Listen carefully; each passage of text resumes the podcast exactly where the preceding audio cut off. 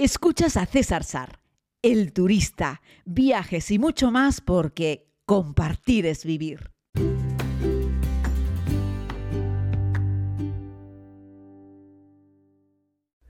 Saludos a todos y a todas, querida comunidad. Vamos con un nuevo podcast. El otro día preguntaba en Instagram y también en Facebook eh, sobre temas para los que, los que hablar, ¿no? El más votado con diferencia fue el de Japón, que hicimos ayer uno, pero prometo que vamos a hacer más sobre, sobre Japón porque había muchísimas, habría muchísimas cosas más que contar y miren que le dedicamos tiempo. Y el segundo, más votado por la comunidad, fue eh, un resumen del viaje a México. Así es que vamos con eso y les voy a contar algunas cosas sobre el viaje a México que posiblemente les vayan a sorprender.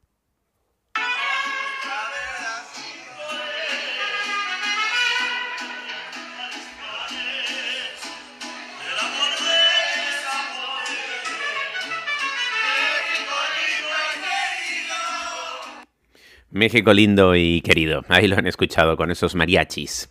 Y bueno, la verdad es que fue un viaje en el cual nos hemos divertido mucho, lo hemos pasado muy bien, nos hemos reído, hemos cantado, hemos disfrutado, pero hay que decirlo, no ha sido el mejor viaje de todos los que he tenido la oportunidad de hacer con la comunidad. Y quería comenzar diciendo esto porque creo que es importante. Y les iré contando a medida que vayamos narrando este podcast eh, los motivos, ¿no? Es decir, nosotros lo hemos pasado muy bien, nos hemos divertido, eh, el grupo ha estado muy cohesionado, mm, no ha habido ningún problema entre nosotros, afortunadamente. Ya saben que en estos viajes con la comunidad siempre hay muy buen rollo entre nosotros.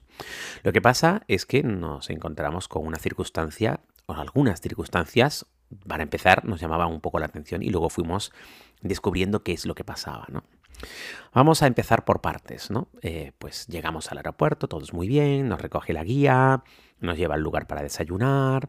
En ese trayecto yo siempre tomo la palabra y digo bienvenidos al país en el que estamos, en este caso México, quienes habéis llegado conmigo lo sabéis, yo soy de hablar mucho, pero me encontré que la, la guía pues no hablaba mucho, no hablaba nada, o sea, no dio ni siquiera la bienvenida al país y tal. Bueno, yo asumí que es que el desayuno estaba al lado y como yo hablo mucho, pues ella no habló y ahí quedó el tema, ¿no? Bueno, al día siguiente eh, partimos, eh, perdón, después de desayunar, esa misma mañana partimos hacia, hacia las pirámides, hacia las ruinas y allí nos atendía un guía local que nos dio una explicación, pero nuestra guía seguía sin comunicarse con, con nosotros y yo ya empecé a notar algo raro con eso, ¿no? Eh, ¿Cuál fue mi sorpresa? Que cuando ya un día más tarde, pues la siento, una chica encantadora, ¿vale? Es decir, vamos a intentar separar los planos de lo que es la parte profesional y el cometido de las personas y, lo que es el resto, ¿no? Eh, cuando me siento a hablar con ella, eh, pues descubro que no es guía, ¿Cómo? ¿Que no es guía? ¿Nuestra guía no es guía? ¿Cómo es posible? Y no, no es guía porque era simplemente coordinadora, es decir, una persona que está pues para garantizar que el hotel está listo, que las habitaciones para hacer el check-in están listas, comprar las entradas a los monumentos, eh, coordinar que el guía local en cada sitio en el que estás está preparado, etcétera, etcétera. Entonces, claro, me encuentro en un viaje en México sin guía, es decir, solo con una persona que hace como un trabajo de coordinación. Ahí entendí por qué no habló ni una sola palabra sobre la historia, la cultura, las tradiciones, por qué, no hacía de guía, ¿no? Entonces, claro, ha sido un viaje raro porque íbamos sin guía. Yo no soy guía, es decir, yo solamente acompaño, evidentemente, y cuento mis batallitas, mis historias, lo pasamos muy bien. Yo siempre digo que en esos viajes soy un turista más, pero no soy guía, ni pretendo serlo, ni, ni, suplantaré jamás a un guía, ¿no? Y entonces, pues nos dimos cuenta que, también fallaban algunas cosas con respecto a esa coordinación, pues que fuimos al Gran Museo de la Ciudad de México y resulta que se supone que allí iba a haber un guía para recibirnos y no estaba. Y claro, nos encontramos ahí como, hola, hello, el museo más importante de la ciudad y posiblemente del país, y no hay nadie que nos lo vaya a contar. Y, entonces, bueno, pues yo respiraba hondo, contaba hasta 10. La gente del grupo me decía, tranquilo, César, tranquilo. Esas son cosas que pueden pasar, ya sabéis, ¿no? La comunidad siempre muy proactiva, queriendo echar una mano. Pero claro, eso no podía ser, ¿no?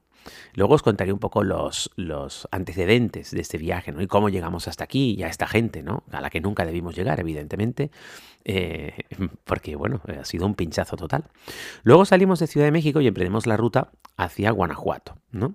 En una ruta eh, con paradas en lugares increíbles, es decir, eh, los lugares que hemos visitado son preciosos, Los hoteles en los que hemos dormido son maravillosos y la comida ha estado sensacional. El viaje tenía prácticamente todas las comidas incluidas, ¿no? Menos mal que esa parte sí ha funcionado bien, la de las comidas y las de dormir, porque si encima duermes en sitios cutros y comes mal, el estado de ánimo del grupo caería en picado, evidentemente, ¿no? Hemos dormido en muchos hoteles boutique con encanto, en sitios coquetos, en antiguas haciendas, en lugares fantásticos y hemos comido pues gastronomía mexicana pura, auténtica, genial. Bueno, decía que volvíamos, entrábamos hacia el interior, hacia Guanajuato, en esta ruta, eh, en una ruta que el 90% fue diseñada por mí y un 10% o un 15% fue propuesta por la agencia local. Siempre me gusta dejar que la agencia local también proponga cosas porque al fin y al cabo son los que están allí y lo conocen, ¿no? Y bueno, pues eh, nos adentramos en la ruta, pero descubrimos eh, que lo que ponía en el programa era hoy haremos tres horas y media por carretera, ¿no? Y terminaban siendo seis horas por carretera.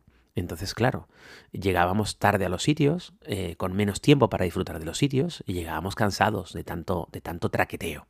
Además de que la furgoneta no era la más cómoda del mundo y, no entendía lo que pasaba. El conductor, un chaval joven, encantador, majísimo, eh, muy simpático, que siempre quería echar una mano con todo. Eh, por eso les digo, tanto él como la guía querían agradarnos, ¿vale? Pero el conductor, cada vez que ponía el Waze o el Google Maps, pues se perdía. Y se perdía con el, con el Waze, lo cual originaba que trayectos de dos horas pasaban a cuatro y trayectos de tres pasaban a seis.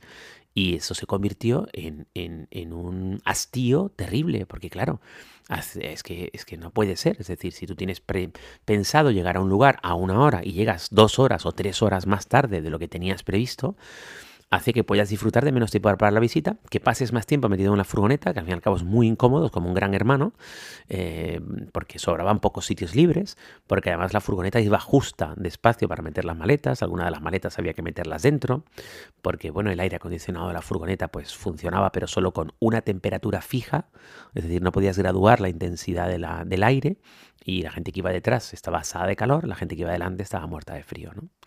Entonces, claro, te encuentras con esto y descubro unos días más tarde que es que nuestro conductor llevaba 15 días conduciendo nada más en este tipo de servicios turísticos. Y yo digo, hombre, no puede ser que me han vendido un viaje con una guía que no es guía y un conductor que lleva 15 días y no sabe interpretar un Waze. Ese es el resultado es ese. Si habéis conducido alguna vez con el Google Maps o con Waze, que son de la misma empresa, habéis descubierto que tú tienes que seguir la línea azul, te va dando las indicaciones, y si tú te saltas, te dice gire a la derecha y tú no giras a la derecha, sigues recto, te lo recalcula y te vuelve a colocar una línea azul delante, que es el nuevo trazado que tú tienes que coger. Pero si te lo vuelves a saltar, te lo vuelve a recalcular, pero eso no quiere decir que tú vayas bien, quiere decir que vas muy mal, te has ido saltando todas las indicaciones, lo que hace es recalculártelo, pero ahí vas perdiendo un montón de tiempo. Y eso es lo que yo creo que ha pasado en este viaje. Y claro, eso, eso multiplicado por un día, otro día y otro día, fue haciendo que mucha gente, lógicamente, fuese perdiendo la paciencia. Dice, mira, es que esto no puede ser. Y, yo el primero, esto no puede ser, ¿no? Así es que bueno, cuando he llegado aquí, pues he hablado con mi querida, con mi querida agencia local, que evidentemente no tiene culpa de esto, eh, para decirle que jamás en la vida vayamos a hacer nada con, este, con esta agencia local mexicana y que no se lo recomienda a nadie, por favor, ¿vale? Que no se lo recomienda a nadie porque son un auténtico desastre. Así es que eh, luego el mayorista dice, no, pues la guía nos estaba mandando, digo, bueno, guía, no es guía, no, vídeos de que se lo estaban pasando muy bien y cantando, digo, sí, claro, no estábamos llorando cuando llegábamos a los sitios, los celebrábamos, disfrutábamos de las visitas históricas, de las visitas turísticas, disfrutábamos como enanos, evidentemente, por supuesto que sí, está en nuestro espíritu, es nuestro viaje, queríamos ver México, queríamos disfrutarlo, queríamos comerlo, saborearlo, olerlo, queríamos bailarlo, queríamos cantarlo con los mariachis, eh, por supuesto, claro, eso lo hemos disfrutado muchísimo. Eso no cabe la menor duda. Pero no eran las personas adecuadas. No es culpa del conductor. Es un chaval que lleva 15 días conduciendo y que no sabe interpretar un Waze. No sabe interpretar un Waze. Yo creo que antes debería hacer otros servicios. Así es que no es culpa de la persona, sino de quién eligió a la persona. Y lo mismo con la guía, que no es guía, que es acompañante, ni siquiera acompañante, que es coordinadora, que tampoco terminó de coordinarlo todo muy bien, porque en un par de lugares no estaban las personas que no tenían que dar la explicación, igual que en el Museo de las Momias, tampoco estaba el guía allí, el guía local para darnos la explicación. Eh, igual que en el Gran Museo de Ciudad de México, eh, y que como no es guía, pues claro, ella se dedicó a que cuando llegábamos a los sitios nos hiciesen un check-in rápido y ese tipo de cosas, ¿vale? Un trabajo de coordinación. No es culpa suya, evidentemente, porque ella no es guía. Ahora entendí que no diese ninguna explicación sobre bienvenidos a México, un país de no sé cuántos millones de habitantes, pa, pa, pa, que es lo que hace cualquier guía del mundo cuando llegas a un lugar. Y no fue el caso. Lo digo para separar, ¿vale? El humano y su responsabilidad con quien les ha elegido.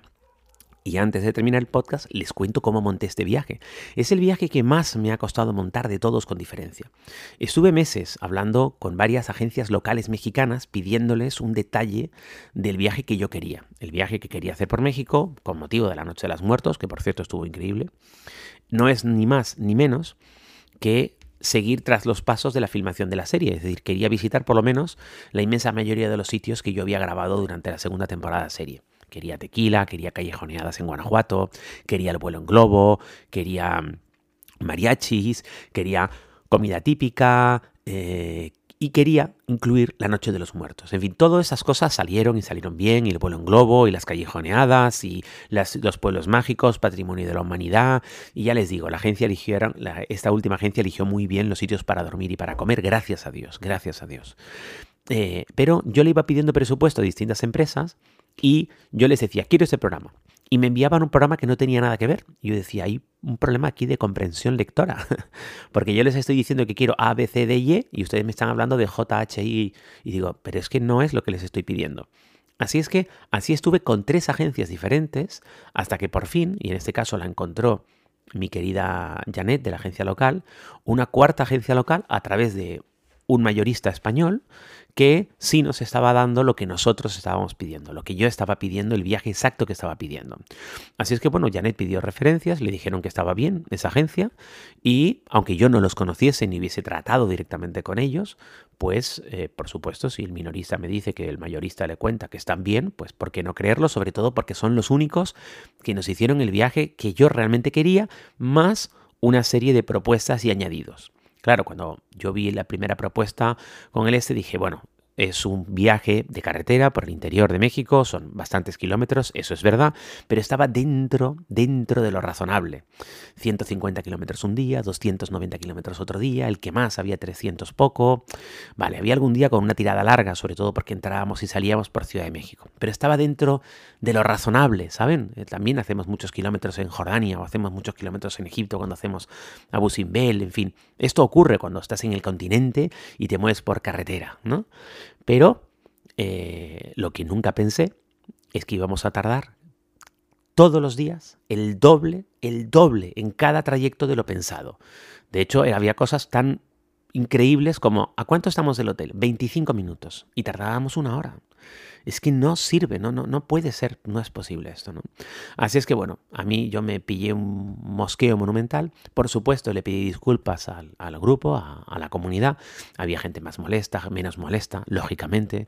Yo creo que todos entendieron y me lo dijeron que no era culpa mía el hecho en sí, aunque sí es cierto que es culpa mía el, en fin, haber aceptado esa empresa que no conocía, pero no puedo conocer a todas las empresas que prestan servicios turísticos en los sitios y esto a veces es una lotería, ¿no?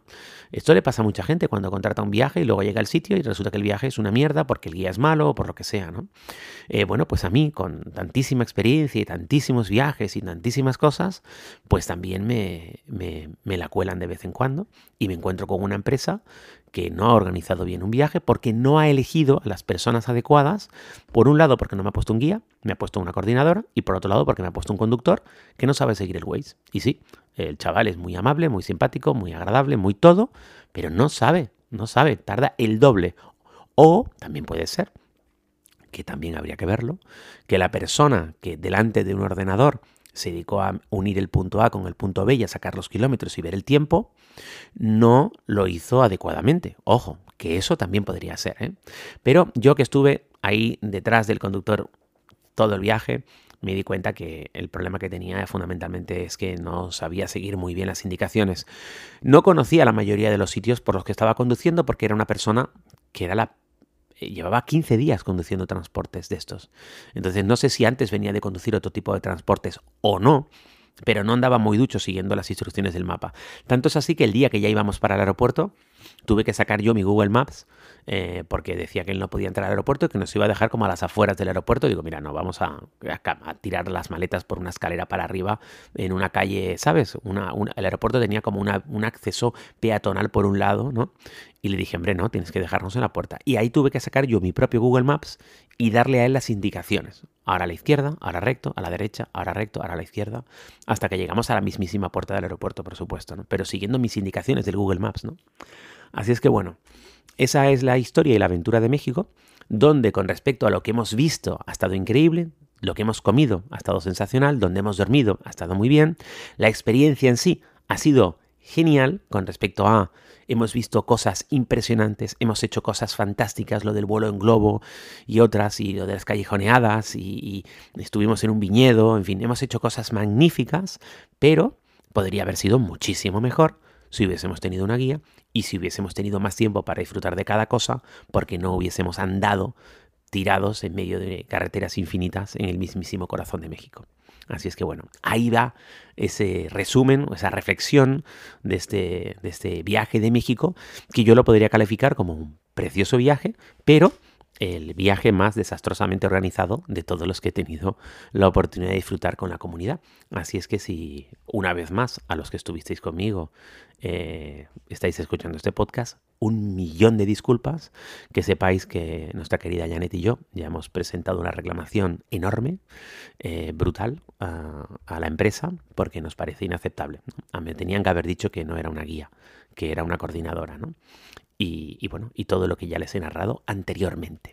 Y el resto, pues nada, decirles que, que todo se aprende, evidentemente, y que ya sé con quién no hacer nuevamente un viaje a México. Veis que no, ni he nombrado a la empresa, porque además es muy improbable que vosotros dieseis jamás en la vida con, esa empresa, porque ya les digo, a nosotros nos, nos costó muchísimo encontrar a alguien que nos hiciese el viaje que nosotros, que yo quería, y estos fueron los únicos que lo hicieron, y vean cómo lo hicieron.